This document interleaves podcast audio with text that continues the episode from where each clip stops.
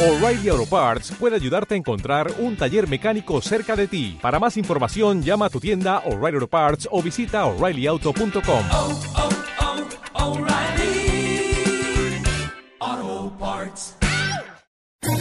¿Quieres especular en la bolsa de la mano de un profesional? Operativadax.com. Recibe al momento en tu móvil las compras y ventas que realiza Alberto Iturralde sobre el índice DAX. Nunca ha sido tan sencillo ganar en bolsa. Operativadax.com.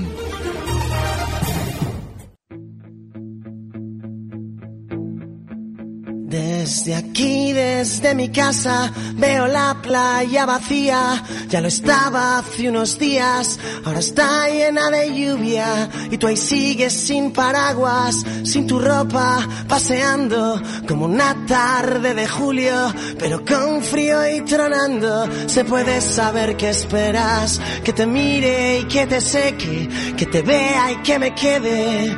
Tomando la luna juntos, la luna tú y a que pase algún cometa o baje un platillo volante. Y la playa llora y llora y desde mi casa grito que aunque pienso en abrazarte, que aunque pienso en ir contigo, el doctor me recomienda que no me quite mi abrigo, que no ya más contigo. Y yo no puedo negarme, pues el tipo soy yo mismo. Estudié mientras dormías y aún repaso las lecciones una a una cada día. Yo no puedo aconsejarte, ya es muy duro lo que llevo. Dejemos que corra el aire y digámonos adiós. Adiós no, adiós no se lo decimos a Alberto Iturralde, analista independiente, responsable de Días de Bolsa. Alberto, a usted le decimos hoy, hola, buenas tardes. Muy buenas tardes. Bueno, cómo me gusta este temazo de, de Iván Ferreiro, este temazo que, bueno, él ya, ya sacó en, en solitario, y es que es imposible escuchar esta canción y o no cantarla a pleno pulmón o quedarse quieto en, en la silla. Yo no sé si a usted le pasa, pero desde luego es un tema que, que- que- que es que es imposible, es imposible estar eh, indiferente ante esta canción. Bueno, es una maravilla cuando las canciones llegan a ese punto, ¿no? En el que nos producen esas sensaciones y, bueno, es lo que hace que en ocasiones eh, seamos tan eh, más susceptibles a los estados de ánimo que provoca la música de lo que creemos. Esta canción que efectivamente es lo que tú dices, ¿no? Es decir, provoca esa sensación en muchos, a mí también, pues es parte de la banda sonora de los últimos eh, tiempos en Madrid y efectivamente es una maravilla que algo tan sencillo como la música pueda producir esos cambios de ánimo, ¿no? Y sobre todo para bien. Eh, Sí, bueno, cambios de ánimo que además, pues sí, también los podemos trasladar, ¿no? Al, al mercado, a, lo- a las idas y venidas y como eso también nos afecta mucho a las emociones, porque sí, la música realmente tiene bastante en común con la bolsa, podríamos decir. Em, Alberto, a ver, hoy no tenemos la referencia del eh, viejo continente, pero sí tenemos la referencia de Wall Street, además en una semana muy importante, mañana ya publican dos de los principales bancos, van a ser JP Morgan y Wells Fargo, y además las caídas que estamos viendo en Wall Street, bueno, pues son del 2% en el SP500, también del 2% para el Dow Jones. A ver qué pasa con el viejo continente ya el mañana, ¿no? El martes cuando, cuando abra, pero seguimos en este entorno de sí, sí, sí, no, que los rebotes nos duran muy poquito. Mm, no, no duran poquito. Están durando mucho. ¿No? A Y ver, probablemente sí. sí, están durando mucho y seguramente van a durar más. ¿Por qué? Porque lo que estás tú describiendo, que es cierto lo que dices, obedece a recortes normales dentro de un- una fase de rebote probablemente más prolongada. Claro, Es nos decir, vemos la fase de rebote como lo amplio, ¿no? Dentro de esa fase de rebote amplia estamos viendo ahora alguna caída. Eso es, tiene toda la pinta. Mm, vale. Eh, en el mercado es muy importante nunca actuar como si nuestra premisa fuera hacer la, la adecuada sí o sí. Es decir, eh, si usted es alcista, todos eh, podemos tener muchos indicios para creer que el mercado puede subir. O bien, quizás, alguien pueda pensar que va a ser bajista y puede tener, bajo su punto de vista, todos los indicios para pensar que el mercado va a caer. Pero tenemos que estar siempre preparados para que suceda lo que nosotros no esperamos. Con lo cual, yo estos, durante estas últimas semanas explicaba que lo más normal es que viéramos rebotes, los estamos viendo, pero lógicamente eso no implica que si la cosa cambia y yo me estoy equivocando, no vayamos a aplicar un stop. Esto hay que aplicarlo también a lo que voy a decir ahora. Eh, lo más normal es que continuemos rebotando. ¿Por qué? Y ojo, porque ya estoy deduciendo, eh, si a alguien le interesa esa opinión, voy a proponer una, un posible, una posible hoja de ruta no solamente para las próximas sesiones, sino seguramente también para las próximas semanas. Porque el mercado ya nos está dando pistas suficientes. Durante estos días hemos visto cómo efectivamente el mercado, eh, bueno, el, el, bicho, el coronavirus llegaba a Estados Unidos y el mercado rebotaba. Era algo tremendamente anómalo, porque en su momento cuando la bolsa caía nos decían que era por los efectos del coronavirus. Bueno, si estamos viendo que a Estados Unidos se le está yendo de las manos el tema del coronavirus, el mercado no debería haber rebotado, debería haber caído. Sin embargo, no lo ha hecho. Eso lo que está indicando es que efectivamente la tesis que yo proponía en marzo, eh, cuando habíamos visto parte de las caídas, y yo decía, bueno, ojo porque cuando termine todo este, este vencimiento, el que viene de diciembre a marzo, lo normal es que, tal y como lo habían organizado en diciembre, el sistema financiero estuviera bajista y quieran recomprar los títulos para hacer rebotar el mercado. Y rebotará el mercado mientras el sentimiento sea bajista. Y lo sigue siendo sentimiento sigue siendo muy bajista. Eh, uno de los temas de conversación, y es normal en todas las eh, tertulias económicas, es hasta dónde va a llegar los efectos del coronavirus, todo, pero sobre todo con una sensación de incertidumbre y miedo. Eh, el hecho de que haya incertidumbre, no un, un, unos eh, eh, augurios solamente negativos, solamente la incertidumbre. Eso ya hace que el mercado en principio tenga, la bolsa ya tenga un sentimiento negativo. La incertidumbre genera mucho sentimiento negativo. Y eso es lo que hace que el mercado probablemente tenga más opciones de rebotar, de seguir rebotando, que de caer. ¿Qué pasa? Que el dato que das tú hoy con ese 2% de caída es puntual. ¿Por qué? Porque está diciendo única y exclusivamente a la misma volatilidad que hemos vivido desde que comenzaron las caídas, que es una barbaridad.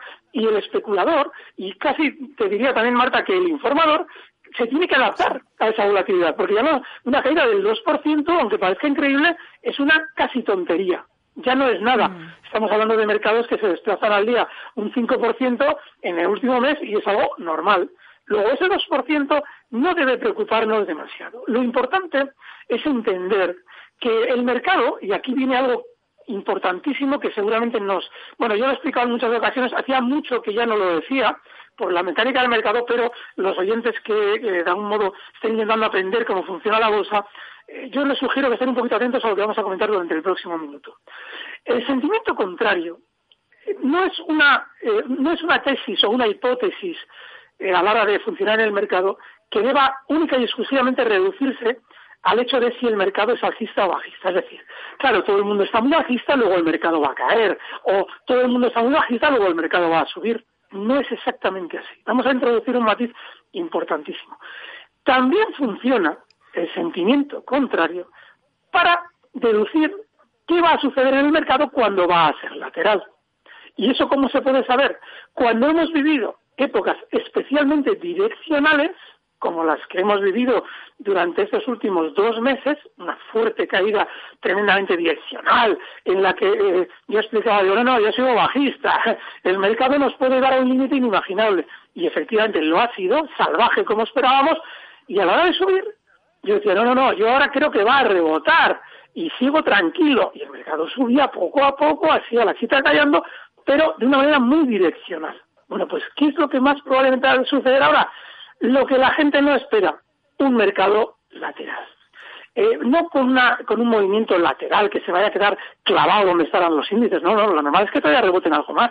Pero también lo normal es que efectivamente, como debemos incluir en la tesis del sentimiento contrario, no es que el mercado haga lo contrario de lo que los eh, inversores esperan, sino que hace aquello para lo que no están preparados. Porque ahora el inversor lo que está es preparado para ver el mercado caer o para ver el mercado subir, el que sea un poquito más audaz en la bolsa, pero sobre todo para ver movimiento. ¿Y cómo les puede descolocar el mercado? ¿Qué es lo que realmente da dinero al sistema financiero? Haciendo lo que no esperan, que es un movimiento mucho menos direccional, más lateral, con lo cual lo más probable, puedo equivocarme, pero lo más probable, lo irán viendo durante las próximas semanas, es que lo que veamos sea una ligera, eh, unas ligeras subidas, seguramente, para ir frenándose poco a poco Por ejemplo, hablabas del, del Dow Jones. El Dow Jones efectivamente está recortando ese 2%, está en 23.228. Si, si los oyentes pudieran acudir a YouTube, al canal de Capital Radio y ver los, los eh, esos eh, programas improvisados que hacíamos Luis Vicente y yo por las tardes, que hay alguno por ahí en plena caída, verán que marcábamos como un nivel clave para el Dow Jones zonas de 24.500. Bueno, pues lo normal es que el Dow Jones todavía suba ese eh, 5 o 6% más, eh, no probablemente hoy y ni quizás ni mañana, pero que lo vaya haciendo poco a poco para ir todavía frenando más las subidas. Y eso lo que va a descolocar a todo el mundo es sobre todo por el hecho de que como la mitad están, bueno, no, la mitad, no, más de la mitad están muy bajistas los inversores y hay una pequeña parte que estamos todavía alcistas, claro, el mercado te va a decir ni para ti ni para mí. Ya la subida la he hecho, ahora vamos a estar en una época en la que mientras se va relajando todo este rollito del coronavirus, mm, rollito digo en la manera frívola en la que el sistema financiero eh, de algún modo actúa. Es decir, y una vez que todos estéis mm, tranquilos y confiados, vendrán las caídas. Pero para ese momento, para que llegue ese momento, necesito primero que vosotros os pongáis en un sentimiento positivo, me compréis los títulos que me vendisteis un 20, un 30% por debajo hace un mes, y, eso, y para eso ¿qué se necesita? Tiempo, tiempo. Y el tiempo en bolsa se traduce en movimientos laterales.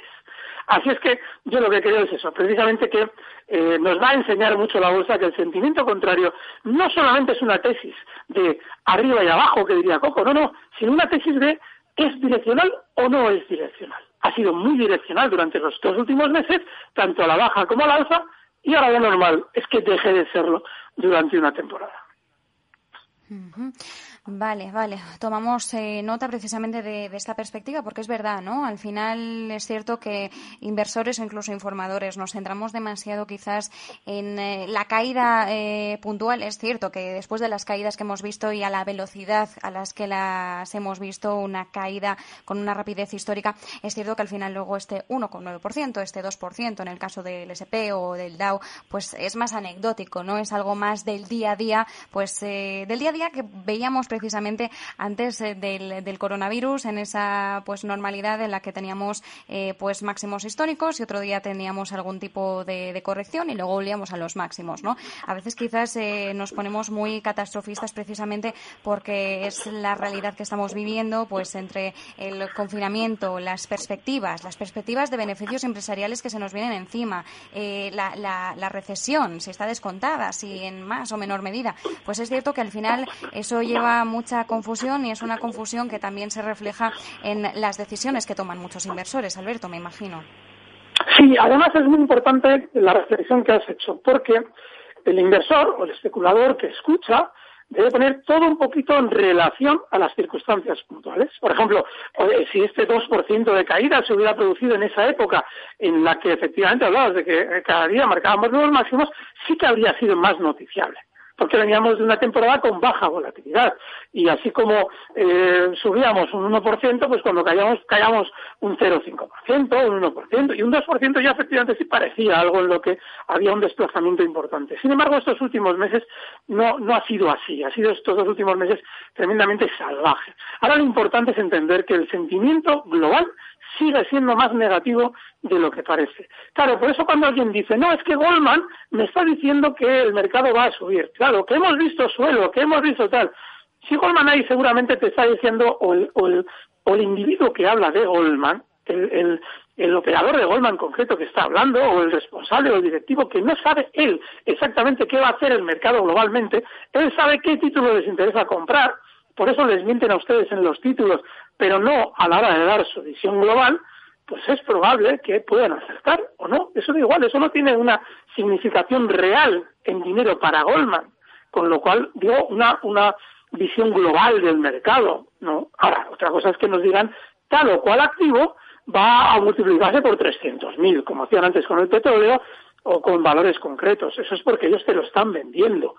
¿Vale? Es decir, es muy importante todo ponerlo en, su, en sus circunstancias concretas, incluida la volatilidad, incluido todo. Es que eh, hago cita de lo de Goldman Sachs, hago referencia a ello, porque es que todos estos días me, está llegando y lo agradezco. Yo agradezco a- a- en Twitter, que por cierto aprovecho a verlo, a guion bajo Iturralde, eh, me, me, me informen de todo lo que dice tal o cual agencia.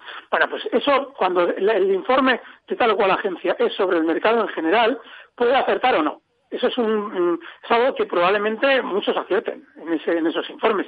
Pero mm, a la hora de buscar sentimientos contrarios o operaciones contrarias, lo que tenemos es que mirar a ver de qué activo están ellos muy interesados en hablar para darte a ti una idea alcista o bajista. Esa es la idea. Vale, nos quedamos con esa idea, Alberto. Además, eh, estamos recibiendo ya eh, consultas y yo también tengo una consulta sobre recompra de acciones en el IBEX que quiero hacerle a continuación, pero antes tenemos que hacer una breve pausa. Volvemos enseguida y empezamos ya también con los oyentes. Capital Radio. Siente la economía. ¿Todavía paga comisiones por las acciones?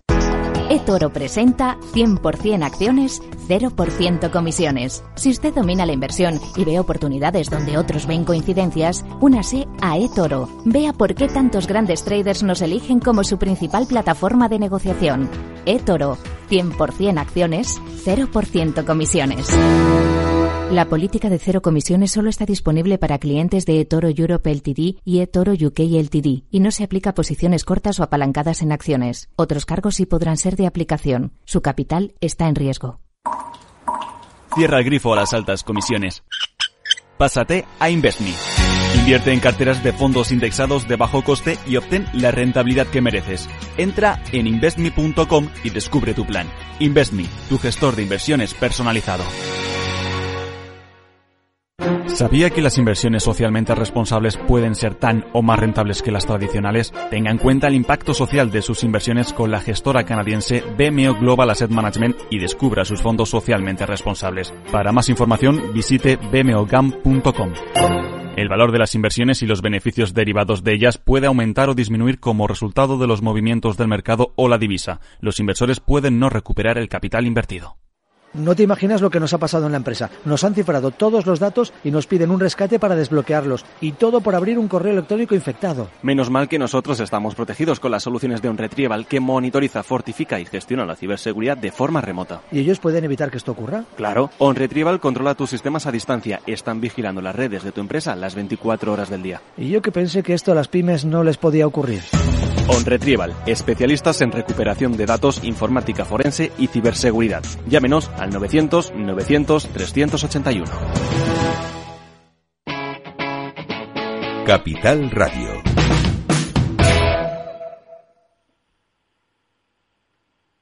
Seguimos con, con Alberto Iturralde, analista independiente, responsable de Días de Bolsa. Alberto, sigue ahí, ¿verdad? Sí, y además, antes de que pasemos a las preguntas, quiero explicar Sí. otra cosa muy breve Sí, sí. para los amantes de los gráficos. Hace cosa de unas semanas, eh, una o dos semanas, yo explicaba que la- lo más probable es que la subida se realizara mediante una figura, a nivel global, en todos los índices, mediante una figura que se llama cuña, ¿vale? Eh, vayan ustedes, por favor, a Internet y busquen lo que es una cuña. Igual hasta me animo y lo pongo en Twitter y hoy, para que vean cómo, antes incluso de que el, el movimiento se haya formado, puede uno deducir cómo va a ser. Porque es la leche. Claro, tú cuando ves la, for- la forma ya la estás viendo. Pero eh, como, la, como todas las figuras técnicas tienen una razón de ser, es que es, la- la- es importante que tienen que entender los oyentes. Cuando ustedes vean una figura técnica, lo que sea, eso obedece a algo, obedece a una filosofía detrás del precio que a su vez obedece a un comportamiento de los inversores. Bueno, pues eh, eh, yo explicaba que ya verían ustedes, ya verán cómo se hace en forma de cuña. Bueno, pues ya se están empezando a dibujar esas figuras de cuña. Y tiene una lógica. A ver si encuentro yo cuñas por ahí para que la gente lo vea y vea cómo probablemente se va a realizar el rebote durante los próximos. De hecho, hay, hay algunos gráficos en muestra que sí que es verdad que se ven perfectamente esos patrones de cuña o ascendente o descendente, pero sí que se ve claramente en una línea de tiempo más o menos amplia, se ve muy bien el, el dibujo precisamente. Para la los oyentes, todo si les interesa, es que solamente, solamente se puede anticipar que se van a dibujar esas figuras si se entiende, por eso les digo a los oyentes que nunca una figura la interpreten como algo eh, gráfico puro y duro. No, no, hay que intentar entender lo que hay detrás. Y realmente, tal como se encontraba el sentimiento en ese momento, algún día explicaremos por qué tenía que ser una cuña el movimiento mediante el cual, fíjate, posteriormente efectivamente los gráficos han ido realizando el rebote. Eh, Alberto, antes de, mm, de, dar paso a las consultas de los oyentes, hay una cuestión que, bueno, hemos discutido un poco, bueno, en redacción, ¿no? A modo de teletrabajo, pero una, una posibilidad. Eh, seguro que ahora estos días, eh, no sabemos cuántos, no podemos hacer todavía el cálculo, pero suponemos que habrá habido dirigentes de las empresas del IBEX 35 que habrán hecho acopio de sus acciones durante estas caídas, ¿no, Alberto? Eso es algo que, que podemos eh, entender. Sí, y de hecho lo han, lo han hecho seguro. Porque el Sí. mercado hay que entender ¿Y por algo qué lo hacen, importante. Alberto? La pregunta, yo quería abordarle dos preguntas. Eh, ¿Por qué lo hacen y qué doble lectura podríamos ver en ese movimiento que hacen eh, muchos, eh, bueno, muchos directores, ¿no? Dirigentes de empresas de- del IBEX 35. Vale, hay algo que el, que el especulador debe comprender. Y normalmente esto cuesta un montón. Y es que quien manipula un valor, que es el núcleo duro de la empresa, tiene muchísima más información que nosotros. El, el- especulador Nobel, quien lleva poquito tiempo en el mercado, se pone una ventana de posiciones y, hombre, es que me dan 25 posiciones de compra y de venta. Yo sé quién está aquí. Aquí hay mucho volumen, aquí hay poco volumen. Ese volumen muchas veces lo coloca la misma persona a la compra y a la venta, para generar un sentimiento u otro. Eso lo ha hecho Urbas, por ejemplo, por poner un ejemplo de un valor que lo ha hecho en España, lo han hecho decenas de valores toda la vida. Ustedes no saben de quién es ese volumen realmente. Y cuando se ha dado las agencias concretas que compraban y vendían de tal valor o tenían tantas acciones de tal o cual valor, entre ellas llegaban acuerdos para pasarse las acciones entre ellas y que los, los inversores pensaran que como compraba fulano o compraba mengano o, tal o cual, iba a pasar tal o cual. Es decir, cuando al mercado se le ha exigido transparencia, ya se han encargado los propios operadores importantes del mercado en generar la confusión saltándose la ley. Entonces, ¿por qué lo digo? Porque ahora viene la parte B. Si la empresa, que es el núcleo duro, conoce perfectamente cuál es la- el aluvión de ventas que está saliendo en el mercado, porque en Repsol, por poner un ejemplo, cuando yo utilizo mucho el ejemplo de Repsol, no porque tenga un especial cariño al valor, es que es el que más claro nos ha enseñado de bolsa durante los últimos año y medio, es decir, 18 meses. Bueno, pues Repsol, en el momento en el que se, en teoría, se conjunta la tormenta perfecta para todos los factores meteorológicos hacer que el barco vaya a hundirse, es decir, de repente coronavirus, de repente el petróleo eh, se desploma, todas esas cosas, todo el mundo está bajista. Y ahí los responsables de las empresas, para dar una sensación de honradez, como todo el mundo está vendiendo, dicen, eh, ah, el directivo ha comprado, el fulano ha comprado, les da igual.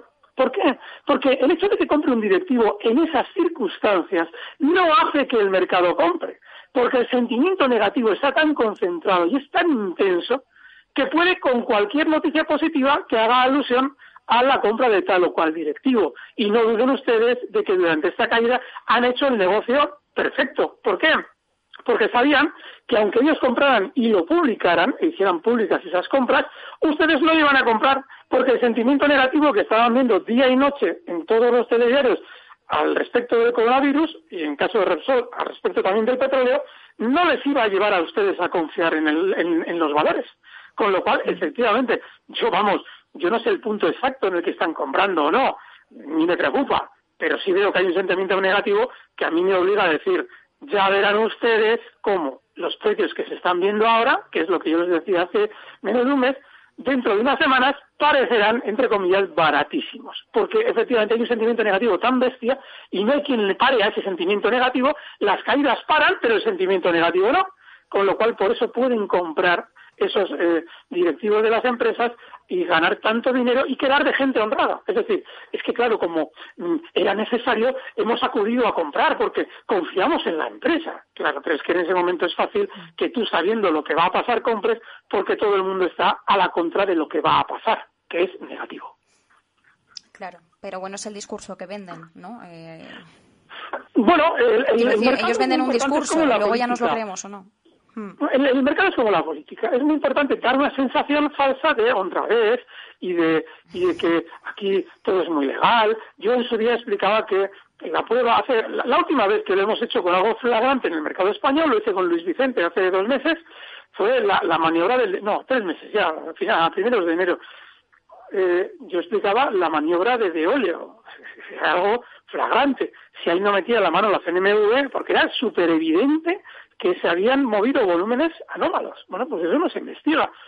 ¿Por qué? Porque es un valor que no tiene todo el mundo. Entonces, claro, efectivamente se sabe en todos sitios que la trampa se ha hecho. Pero como no es un valor especialmente ruidoso, pues lo dejamos correr. Hay gente implicada probablemente en ese movimiento con mucho poder y se deja correr. Si hubiera un pringadillo detrás, pues lo más normal es que la dice. Véase Pescanova con los Sousa. Mm, Con los Sousa el otro hermano, al que no es el de Farmamar. Ahí le dieron. ¿Por qué? Pues, es que eso cantaba como lo de Deolio. Hombre, no tanto como lo de Deolio, pero cantaba mucho. Y en el caso de Deolio, pues seguramente los contactos políticos hacen que no se lleve a cabo ahí una investigación profunda de manera oficial.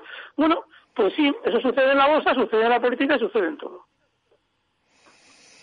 Ya, bueno, eh, sí, sucede y es lo que hemos hablado en otras ocasiones, ¿no? Eh, hasta qué punto y por qué eh, determinados poderes eh, lo, lo permiten. Pero bueno, Alberto, por no, por no eh, ocuparle yo ya mucho tiempo y dejarle un poco más de, paso a los oyentes, tenemos una consulta precisamente que nos ha entrado un oyente que ha escuchado su discurso inicial y le va a preguntar pre- precisamente por esa lateralidad del mercado porque creo que le ha quedado alguna dudilla, así que vamos a darle paso. Señor Alberto Iturralde, y si dice usted que ahora el mercado va a ser lateral, que va a haber un ligero repunte para luego ser el mercado lateral, ¿por qué se prohíben cortos? Es lo que yo quiero preguntar, ¿por qué se prohíben cortos? Que el mercado actúe como tiene que actuar. Lo que no se puede es manipular el mercado tan brutalmente como se ha manipulado estos meses. De subidas espectaculares, gente eh, haciendo muchísimo dinero con todas las desgracias que estamos viviendo y ahí no pasa nada, ahí no pasa nada. Eso sí se permite, pero sin embargo las posiciones en corto para, para cubrirte las carteras, eso no se puede. Hombre, no, señor Albella, eh, creo que, que hay que tener un poquito más de seriedad con el inversor y no manipular el mercado para cuatro. Bueno, esa, esa llamada hay que, hay que agradecerle muchísimo al oyente. Agradecemos todas, pero esta hay que agradecerla más por una razón. Porque fíjense, enlazando con lo que hemos comentado hasta ahora, de las trampas eh, político-bursátiles, fíjense cómo se hace la trampa ahora al respecto de lo que el oyente dice. Hemos sabido en los últimos meses, eh, es una pena que ya el periodismo no investigue. Ahora, y lo siento Marta, porque esto hay que decirlo. Yo lo siento porque Oye, yo, yo, tuve, un, relación- un- Sí, no, no. Yo tuve un profesor eh, que claramente nos eh, dijo ya en la facultad que el periodismo de investigación no existía. Él eh, se refería más al caso español, pero bueno, él lo extrapolaba un poco a nivel internacional. Decía que en el, paso, en el caso de España no existe y que todo al final eran eh, despechos. O sea, que todos los eh, grandes destapes que había habido en, en la historia era por algún despecho sentimental. Qué buen profesor tuviste. Y lo explico. ya no hay investigación. Hemos sabido en los últimos meses que en bolsa había compañías cuyo núcleo duro había posiciones bajistas. Pero no lo hacía de una manera directa en el mercado con derivados, como podemos hacer cualquiera de los mortales. No, no, no. Se contrataban unos seguros en Estados Unidos para que si el valor caía, su propio valor, el que ellos manipulaban, caía. El caso más flagrante fue el de Friedman, fue uno de ellos. Hay dos más que se sepa eh, mm, ellos no perdieran con la caída. Lo cual, eso sí que es una aberración, porque el hecho de que un, entre comillas, un minundi como cualquiera de nosotros los especuladores, que, que no tenemos influencia en el valor y estamos simplemente intentando deducir lo que va a pasar y actuar en consecuencia, nos pongamos bajistas y ganemos con las caídas, eso no influye en el valor. Sin embargo, el que realmente sí está defraudando a los demás accionistas es el que tiene poder sobre la acción. En OHL, en Repsol, en, en Vía, un núcleo duro, ese es el que maneja el valor. Luego, en el momento en el que ellos no pierden si el valor cae, están defraudando a los demás accionistas porque ellos son quienes están capacitados para empujarlo a la baja. Claro, pierden todos los demás menos ellos, cuando ellos son los que tienen el poder. Pero alguien dice, hombre, ¿y esto por qué no se, no persigue? Pues esto no se persigue porque los instrumentos financieros con los que se lleva a cabo son de una sofisticación tal que es muy difícil eh, seguir todo ese rastro. Hombre, si hubiera un juicio sobre ese tema, seguramente eh, quien fuera acusado de ello tendría que demostrar todo eso y se podría demostrar. Sería un juicio, además, un macrojuicio brutal. O sea, hacer un documental con ese juicio. Pero probablemente también esos núcleos duros son lo suficientemente inteligentes como para no perseguir a quienes denuncian eso. ¿Por qué? Porque eso es como todo. Eh, llega un momento en el que ya se va con el humo. Y alguien dirá, bueno, pero ¿esto cómo se permite? Se permite por una razón. Yo eh, terminé de cuadrar todo el círculo cuando hice política con García Trevijano, y no voy a extenderme demasiado, pero cuando el propio gobernante hace las leyes, que es lo que sucede hoy en día con el sistema político español, sería muy fácil que si ustedes eh, eh dedicaran un tiempo, solamente un par de horas a comprender qué es una separación de poderes, una representación del elector, y una justicia independiente, entenderían dónde está el engaño en España. Y eso significa que quien gobierna tiene todo el poder y es absolutamente imposible que se le meta mano. Yo me río estos días cuando alguien dice, no, vamos a presentar una querella contra el gobierno por lo del coronavirus. Claro, y le van a juzgar los mismos jueces que el Consejo General del Poder Judicial decida. Y el Consejo General del Poder Judicial es elegido por quien ha generado el problema del coronavirus, no avisando a tiempo y permitiendo concentraciones, sabiendo que la Organización Mundial de la Salud le había recomendado no hacerlo bajo ningún concepto. Entonces, ese tipo de situaciones en las que la gente dice, no, vamos a ir a los tribunales. ¿Y, ¿y qué vas a hacer en los tribunales? Si te van a juzgar esos, eh, obviamente juzgan al aforado, al individuo que está protegido es decir, el presidente del gobierno, y que les ha colocado ahí quién? La casta de los protegidos, de los políticos. Eso es lo que se llama no tener ninguna independencia judicial. Con lo cual, yo sugiero a los españoles que dediquen tiempo, si quieren que el país mejore, que dediquen tiempo a comprender dónde está el engaño, porque en Estados Unidos al señor Trump un juez de primera instancia le puede parar los pies. Tocqueville ya lo dijo en el siglo XIX. Decía, es que lo más increíble de estos tíos, de los americanos, lo estoy vulgarizando porque Tocqueville era un tipo cultísimo, decía, es que pueden tranquilamente un juez de primera instancia pararle los pies al mismísimo presidente de los Estados Unidos. Eso es independencia judicial. Todo el mundo dice, no, pero fíjate, tiene un presidente como Trump. Sí, pero Trump tiene unos límites cosa que aquí en España no, solamente que te ponen buena cara y te lo llenan todo de palabrería absurda para que tú mires hacia otro lado. Luego, eso incluye también la bolsa. En la bolsa, los poderosos, lógicamente, buscan el derivado necesario para que saltarse la norma, saltándose la norma, seas tú el perjudicado de que las caídas no las puedes aprovechar, mientras ellos, que tienen el poder sobre el título, sí las están aprovechando en fraude de los demás accionistas. Es decir, Alberto, eh, realmente al núcleo duro no se le caza porque eh, es, debido a su poder, es debido a, que es eh, difícil de rastrear cada uno de sus movimientos. Son varias cosas, ¿no?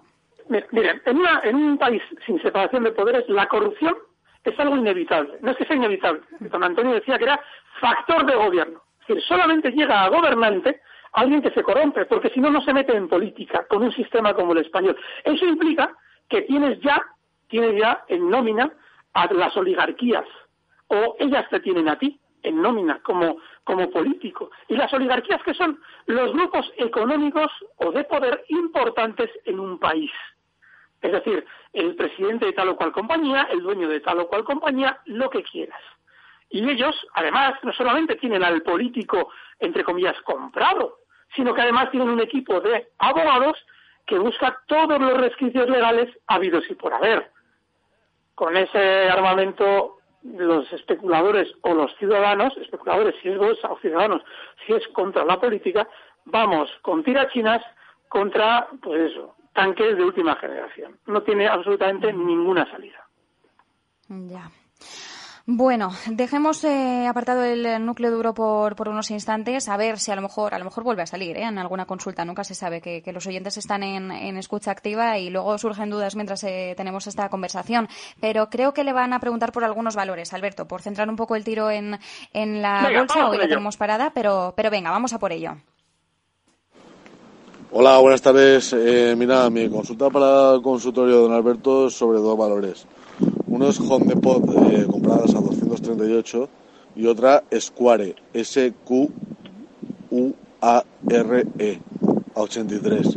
Mi consulta es la siguiente. No sé si salirme los precios actuales y asumir pérdidas o en el caso de que Alberto, don Alberto vea opciones de, de que los valores se estabilicen, que me lo diga estrategia, stop loss y precio de salida. Muchas gracias. Fenomenal. Vale, pues eh, tenemos eh, Home Depot y Square, que es eh, del dueño de Twitter, además, la plataforma de pagos. Eh, diga, diga, Alberto. Sí, em, la plataforma de pagos, de- no entiendo. ¿Es el dueño de quién? no, no, Square, Square. Home Depot es la de mejores para el hogar y Mm. Square es del dueño de Twitter. Fenomenal. Vale, el, el caso de Home Depot, seguramente mm, es muy importante comprender lo que hemos comentado al principio. El sentimiento que es negativo tiene que convertirse en positivo. Y alguien dirá, ¿pero cómo se va a convertir en positivo si tenemos aquí al bicho, el coronavirus por todas partes? Pues créanme que el sentimiento en la bolsa es absolutamente increíble lo que puede cambiar en uno o dos meses. Y para que eso suceda, se convierta en positivo, tienen que rebotar más. Luego vendrá ese movimiento lateral, si es que no me he equivocado en mi perspectiva. Para rebotar más, lo más normal del caso de Home Depot es que lo haga, pues eso, un 10% más. Está en 198, pues llega a la zona de 215, 216, toda esa zona. Y ahí tiene una inmensa, pero inmensísima resistencia. Y ahí yo liquidaría. Y en el caso de Square, que es un valor que lleva mucho menos tiempo cotizando en el mercado, estamos hablando, a ver si lo consigo, vamos a ver, porque me he abierto sin querer un gráfico. Square. A ver. Pena. Vamos a ver. Es que no quiero, no quiero haceros. O si no, ¿Cómo es? No tengo aquí el gráfico. no, funciona. mm, Ah, perdón, perdón, perdón, perdón. Ya, ya está el ensayo. Es que estos Es valores. SQ, el ticker, ¿verdad? Sí, a ver si aparece o qué. Ya me podéis perdonar, pero esto no aparece. Lo voy a intentar en- No buscar aparece. durante el resto del consultorio y lo comentamos Vale, ahora. no, pues pasamos, lo consigo. pasamos Venga, a otra claro. consulta mientras tanto. Sigue- sigue Venga, genial, pues vamos. ¿Cómo, cómo, perdón, Alberto? Sí, sí, otra pregunta, por favor. Sí, ¿no? Venga, pues vamos con otro audio de WhatsApp también al 687-050600. Buenas tardes, soy Carlos. Me gustaría saber la opinión del analista sobre Mercado Libre del Nasdaq, TIC Meli, compradas a 530 dólares. Creo que hay un doble suelo activado. A ver si me podía confirmarlo. Muchas gracias. Vale, ¿Cuál- ¿Qué, sí, qué Meli, ticker ha ticker. dicho? Yo, Mercado, Mercado Libre, Libre. y el ticker es Meli, Meli. de Mercado Libre, Meli. También Madre en el. Nasdaq.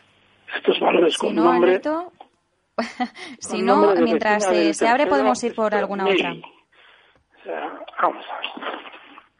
¿La tiene Mercado localizada? Libre. Yo, yo de verdad no, no, no entiendo. Vamos a ver. Son valores. eh, entiendo que en el mundo tenemos que encontrar cosas. Joder, hay 100.000 valores seguramente en todo el planeta. ¿Qué, qué menos que irse a Meli, a Mercado Libre, a especular con él? Yo no, no tendría otra opción como Mercado Libre para jugarme los cuartos. Pues sí, va a rebotar más. Seguramente hasta 590, está en 529, le va a costar tiempo, como los demás. Otra pregunta, por favor. Vale, a ver, que y que nos tengo un correo. Digo, porque... ¿Perdona? No, no, no, no, diga, diga, Alberto, perdón. No, iba a decir que, que he hecho la broma de que tiene nombre de final tercero, que nos perdonen todas las mails. Que ahora con el rollo este de los ofendidos, seguro que sale alguna a decirnos, ¡ay, se ha metido conmigo! Venga. Venga, a ver, eh, vamos, eh, tenemos un, un correo de Roberto que pregunta por Adobe System, Microsoft y Ferrovial para compra. No especifica más. System. Vamos a ver. Joder, no aparece. Pues estamos bien hoy. Espera un poquito. Vale. Es que el, el título de bolsa se llama solamente Adobe, sin más. Vale, pues sí, también va a rebotar algo más. Eso está haciendo una cuña clarísima, pero clarísima. Eh, oh, súper clara. Eh, seguramente va a rebotar más desde zonas de 314 hasta niveles de 338. Eh, antes de ir con Microsoft voy a pasar a España. Ferrovial, lo comentaba yo estos días atrás, es uno de esos valores que tenía mucha pinta de seguir subiendo. Es exactamente lo que ha hecho y seguramente va a seguir haciendo durante las próximas semanas. Otro que tiene una cuña clarísima también, mira qué bien. Eh, durante los últimos días ha ido formando poco a poco más el cuerpo de esa figura de cuña y seguramente lo que va a hacer es continuar subiendo desde los 23 hasta los 24.50. Y el caso de Microsoft. Microsoft. A ver. Joder, es que me encanta enrollarme por los comienzos de los consultorios porque luego, vamos a ver, con Microsoft, pues sí, va a rebotar algo más también. Zona de 170, está en 163. Venga, vamos con otras. Vale, eh, vamos a hacer una breve pausa, Alberto, que va a ser Sí, la necesito. unos segundos y volvemos con alguna un consulta. bombardeo de valores raros y voy a ver si te encuentro lo de Square. Venga, claro. Venga, venga, perfecto. Capital Radio. En Naturgy queremos quitarte preocupaciones. Por eso nuestros técnicos siguen trabajando para llegar a tu casa en menos de tres horas para reparar una avería y ayudarte ante cualquier incidencia, seas o no cliente, con todas las medidas de seguridad y salud necesarias. Y todos en Naturgy seguiremos trabajando para ponértelo algo más fácil. Infórmate en naturgy.es. Bontobel Asset Management. Calidad suiza con el objetivo de obtener rendimientos superiores a largo plazo. En Bontobel Asset Management siempre estamos a la vanguardia de las inversiones activas en bonos y acciones. Para más información, entre en nuestra página web bontobel.com barra am. Bontobel Asset Management, su especialista global en fondos de inversión. ¿Está tu bufete bien posicionado en Google? El 77% de usuarios buscan los servicios que necesitan Internet. Si no te encuentran a ti, encontrarán a tu competencia. En comunicación jurídica llevamos 20 años ayudando a dar visibilidad a empresas del sector legal. Web corporativa, estrategias publicitarias, marketing en redes sociales.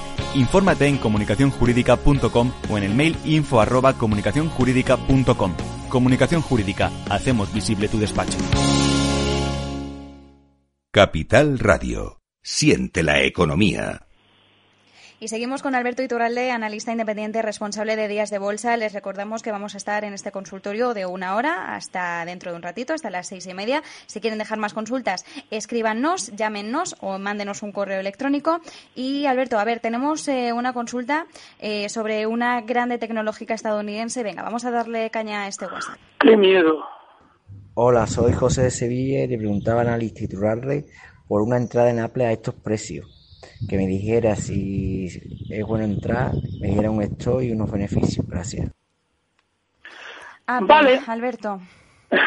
sí, estaba yo temblando y no, es una de las, de las habituales, de las sospechosas habituales. Bueno, eh, otro valor también que está realizando un rebote con esa forma. Por cierto, ya tengo Square, luego la comentamos. Eh, seguramente en el caso de Apple eh, va a continuar rebotando más desde los 268 dólares hasta niveles de 284. Con lo cual, en esa zona lo más normal es que vaya frenando más subidas. Observen que Apple es un valor, no deja de ser, pese a ser muy grande, al igual que eh, eh, muchos otros valores tecnológicos que con las subidas de los últimos dos o tres años parecen ser valores estables, tiene una filosofía super Nasdaq, super, es tremendamente volátil, con lo cual, ojo, porque el cambio de volatilidad entre caídas y subidas es dificilísimo de manejar por muy grande que sea la compañía. Square no es diferente. Este valor también está haciendo otra cuña, también súper visible, al alza en el rebote. Eh, yo le sugiero, en el caso de Square, que si es que, joder, yo cuando me preguntan por valores, mercado libre, o sea, mercado libre, digo, joder, pues esto será la, la, el valor, esto va a ser la caña. Eh, eh, esto, que no he oído hablar de ello en siglos, hombre, sí, lo he visto en internet y tal, pero como valor no lo he visto nunca, bueno, me lo preguntan porque esto es la caña. Pues no, un truño. Bueno, pues nada, eh, está igual. Square, otro truño. Súper volátil, súper Nasdaq, es que ya me pueden perdonar, pero es que hay días que duermo más y duermo menos, hoy dormido menos, con lo cual estoy insoportable. Así es que el pitufo de gruñón hoy lo van a tener que aguantar. Y esto de, de Square es que no hay quien lo aguante, porque es un valor súper volátil y, y, ¿qué, ¿qué haces con esto? O sea, es un valor, atentos a la jugada. Marca 100 dólares de máximos en el 18. En el 18, no, no, en el 18 no. En octubre del 18, para que se hagan una idea. Eso desde entonces recorta se pega un tortazo desde no y alguien dirá cómo te entretienes es un truño pues sí para que vean qué valores no pueden estar en nuestra cartera nunca y si se van al extranjero joder, vayan a por algo decente no por Square que cae desde en ese octubre desde 100 dólares hasta 50 pero eso en pocos meses ¿eh? muy poquitos meses para estar desde el 1 de eh, no, 2 3 de enero ¿eh?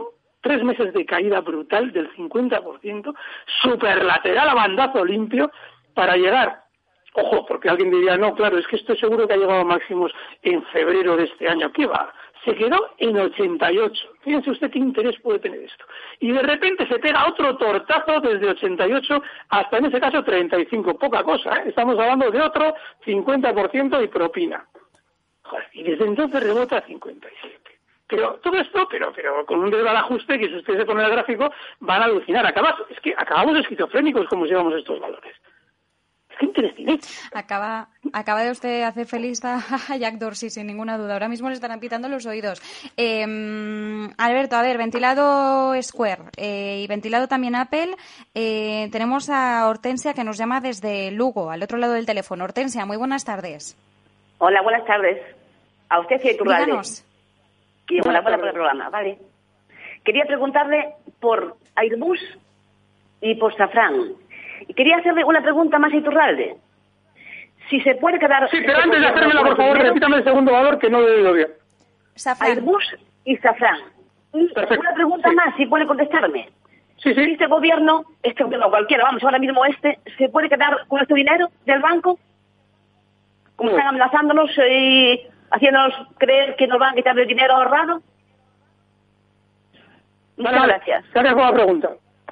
Vale, esta, esta pregunta, miren, esta pregunta última, vamos primero con la última pregunta, es, es la típica pregunta similar a, oiga, ¿este broker es bueno o es malo? Esas preguntas, eh, yo le digo que lo más probable es que no, que no pase eso. Hay un problema, miren, eh, ¿qué es lo que pasa con, la, con los temas políticos en torno a Iglesias? Que Iglesias es un loco, eso no cabe ninguna duda del poder, pero curiosamente les sorprendería a ustedes que les dijeran que igual de locos son los del lado contrario váyanse ustedes a Vox y a PP y son lo mismo, ¿eh? En un sistema como el español solamente tiene que gobernar uno, para ustedes darse cuenta de que el que gobierna es un loco. ¿Por qué? Porque ese sistema solamente permite locos del poder llegar a gobernarles a ustedes. Claro, ¿por qué digo lo de locos? Porque efectivamente Iglesias podrá hacer lo que quiera, pero lo que ustedes están viendo por todas partes no es más que propaganda del lado contrario, del que se supone que cree es decir, la derecha cree que, hombre, si gobernaran ellos sería todo esto mejor. Hombre, es que no puede ser peor que con el PSOE y con Podemos. Sí, porque hemos tenido a Rajoy hace cosa de dos añitos y, oigan, lo de Rajoy también era la marinera. ¿Eh? Así que, de algún modo, igual tenemos que mirar más arriba que al gobierno y empezar a darnos cuenta de que la Constitución fue un timo y solo nos va a poner a medio gilipollas, porque me va a, poner, a cortar de alturas, en el poder, ¿vale? Si no son de, una, de un cariz, son de otro. Con lo cual, a la hora de oír que mm, en Iglesias quiere expropiar el dinero, hombre, le encantaría. Pero claro, hay que entender, porque está loco, pero hay que entender que hay muchos, muchos, muchos factores que por ahora se lo limitan. Y esos factores tienen que ver con la confianza del sistema financiero. Ahora mismo, ese tipo de informaciones, si fueran ciertas, podría llegar en una manera similar a la nuestra a provocar no solamente un corralito en España, sino también en Italia. ¿Por qué? Porque Italia tiene un sistema muy parecido al nuestro. Sistema político como la Constitución, que es el problema real. Entonces, claro, mm, yo dudo mucho. Y claro, después de Italia va, vamos, caminito de Jerez media Europa. Y digo porque el sistema, digo, el problema del sistema financiero es que todo el dinero que ustedes tienen en el banco no existe de manera física. Si ustedes iban todos a la vez a sacar el dinero, no hay dinero. Y eso sí que puede provocar un grandísimo problema, que es lo que genera la sensación de que puede haber un corralito. Por eso les digo que dudo, dudo que eso suceda. Pero no lo podemos saber. No lo podemos saber a ciencia cierta, como tampoco podemos saber si un bloque es, fiable o no. ¿Vale? Es decir, oiga, ¿no puedo meter mi dinero en este banco? Digo, ¿usted qué se piensa? ¿Que yo estoy en la directiva de tal banco sabiendo si hacen las cosas bien o no? ¿Qué se cree? ¿Que si las hacen mal nos lo van a contar? No. Luego no lo podemos saber. Yo no les puedo recomendar a ustedes un broker. ¿Qué broker me recomienda? ¿Con qué broker usted opera? ¿Y qué más le da usted con quién opera? Porque si yo digo que opero con Maripepi, pues va a decir, ay, es que ese es de fiar. No, no es de fiar, no lo sé. No sé qué broker es de fiar. Como tampoco sé si estos tíos van a hacer eso o no, van a poder hacerlo o no con lo cual les agradezco la confianza, pero en un régimen como el español, cualquier cosa, hasta que los españoles no se pongan a buscar o intentar hacer una constitución, que es lo que tiene que hacer el pueblo y no la constitución del sótano que tenemos ahora, esto no va a mejorar nunca y es más, va a empeorar mucho más rápido de lo que ustedes ven. Vale, vamos con Airbus, muy lateral. Está probablemente formando un suelo. Pero recuerden lo que les hemos comentado en todo a lo que huele a aviones, líneas aéreas, constructores, todo. Como no se sabe lo que viene, estas van a ser las que probablemente durante un tiempo menos reboten. Pónganse ustedes todos los sectores, esto se lo dije yo hace dos semanas, pónganse todos los sectores y comprueben cuál ha sido el que menos ha rebotado. Casualmente, ¿cuál? El de las compañías aéreas, el de los constructores de aviones, el de, claro, cuando hablamos de constructores de aviones hablamos también de Safran, ¿vale? Entonces, mm, lo que tenemos que hacer es simplemente esperar a que esto de algún modo se defina. No hay que estar Claro, alguien dirá, no, es que me pierdo luego el rebote. Bueno, pues haz lo mismo que comentábamos en su día con Repsol. Yo no sé cuáles van a ser los mínimos de Repsol, pero el que quiera especular en el mercado en valores que probablemente dentro de unas semanas o dentro de un par de meses van a estar mejor, pues puede hacerlo en las líneas aéreas y en Safran. Pero, pero asumiendo que antes de rebotar con fuerza, todavía les pueden dar más sustos. ¿Y eso cómo se sobrelleva? Pues metiendo poca, poca parte de nuestro capital en, los valores concretos en los que especulamos para poder llevar la operación de una manera más fiable. Vale, eso Airbus, eh, teníamos eh, Safran. Eh, los dos. los dos es el mismo comentario. El caso de Safran también está muy lateral, todo lo que huele a aviones. Yo es que no les recomiendo que entren, pero van a subir. ¿eh? Lo que pasa es que mm, antes de subir lo que no tengo ni idea es si van a marcar nuevos mínimos, los dos. Por eso no estoy dando niveles. Es que hay un problema. Cuando los valores están especialmente mal, eh, es decir, están sufriendo un sentimiento muy negativo, eh, cuando digo están mal, no significa que vayan a caer, sino que tienen un gran sentimiento negativo, tienen una gran volatilidad. Si ustedes observan, los dos valores por los que nos ha preguntado nuestra oyente, a la que le agradecemos la pregunta, aunque yo a veces al contestar sea especialmente vehemente, eh, esos dos valores eh, son, tienen muchísima volatilidad y mucha más que el resto del mercado. El resto del mercado está reduciendo su volatilidad a medida que rebota y esos dos valores no terminan de rebotar, pero están especialmente laterales y nerviosos. Luego, en ninguno de los dos les puede dar un nivel porque se lo van a saltar en cualquier momento sin mayor problema para luego hacer lo que esperábamos inicialmente. Con lo cual, no son valores en los que debamos operar ahora mismo. Eh, Alberto, hay una cosa que me llama bastante la atención eh, y es que se produce una especie de patrón entre los oyentes inversores que a veces nos llaman, porque sí que es cierto que la consulta Airbus Safran suele ir siempre eh, eh, acompañada. Quiero decir que quien invierte en Airbus o quien invierte en Safran suele invertir en, o sea, que siempre se invierte en las dos compañías de forma conjunta. Que quien invierte en Airbus suele invertir en Safran y quien invierte en Safran suele invertir en Airbus. En las Pero dos. eso tiene que ver conmigo, fíjate, no quiero ser egocéntrico, tiene que ver conmigo porque yo durante los últimos meses, en su trayectoria claramente alcista, eh, bueno, meses no, llevamos ya tres, cuatro años, eh, sacándole un beneficio eh, minuto de oro tras minuto de oro eh, espectacular. Pues claro, eso no quita para que los valores eh, puedan girarse a la baja y lógicamente hay que aplicar esto y mantenerse al margen. Yo mientras han sido alcistas los dos, que han sido los últimos, pues eso, eh, cinco años, cuatro o cinco años, yo los he recomendado continuamente. Otra cosa es que lógicamente cuando la cosa se da la vuelta, digo ni con un palo, ni con un palo se les puede tocar. ¿Por qué? Pues porque cuando los valores toman ese movimiento tipo a las de Villadiego, a la baja, pues lo mejor que puedes hacer es mantenerte al margen, por si acaso. No vaya a ser que te pille como habrá pillado a quien, eh, viendo inicio en las caídas, pues dice, no, no, pero eso no son históricamente muy alcistas. Ya dice, sí, son muy alcistas, pero es que el mercado puede ser muy salvaje, a la baja. Y esto, en estos valores lo ha sido, precisamente porque son los más damnificados de manera directa por la crisis del coronavirus. Hay otro valor por el que nos eh, pregunta a continuación un oyente a través de un audio de WhatsApp, que mucho me temo, Alberto, también aquí tienes la culpa. Vamos a ¿Marta? No sé si tenemos la consulta. Perdón. No, no, no, no, no. Es una petrolera, es una petrolera. Por favor, entrada en Resol para una operación intradía. Por favor, entrada en Resol para una operación intradía. Muchas gracias. Les sigo desde hace muchísimos años. A ver, gracias por seguirme, pero, pero me encantaría que algún día nos dijera por dónde me sigue. Si por la Gran Vía de Bilbao, la de Madrid, suelo alternar entre una ciudad y otra cuando no estoy confinado como el último mes, pero dígame por dónde me sigue, porque entrada entraría en Repsol. Usted se ha equivocado en la lista. le damos la bienvenida, más que nada porque nos gusta ampliar el, el, rango de oyentes y le agradecemos y le sugiero que nos escuche todos los lunes. Capital Radio, hoy este, esta semana es a las cinco y media, pero normalmente es a las seis. Y a veces, sobre todo en los últimos eh, tiempos, le hacemos una hora, con lo cual yo creo que le va a venir muy bien. Eh, entraría en Repsol.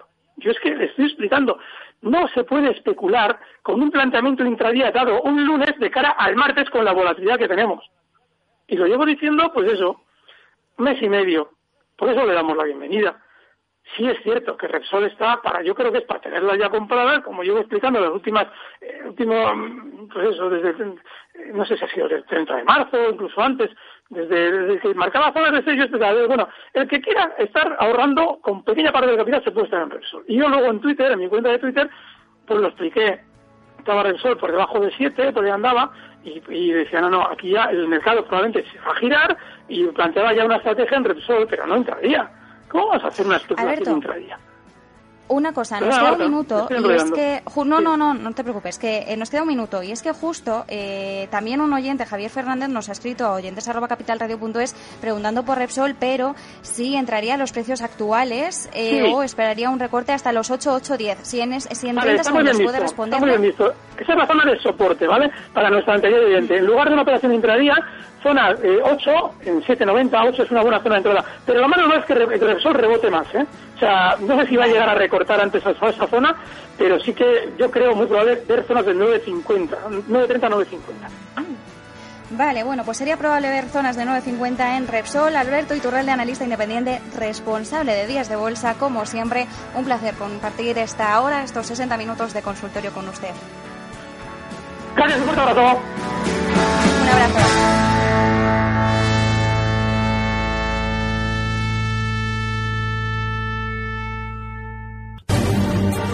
Recibe al momento las operaciones de Alberto Iturralde vía SMS en tu móvil. Operativa DAX.com.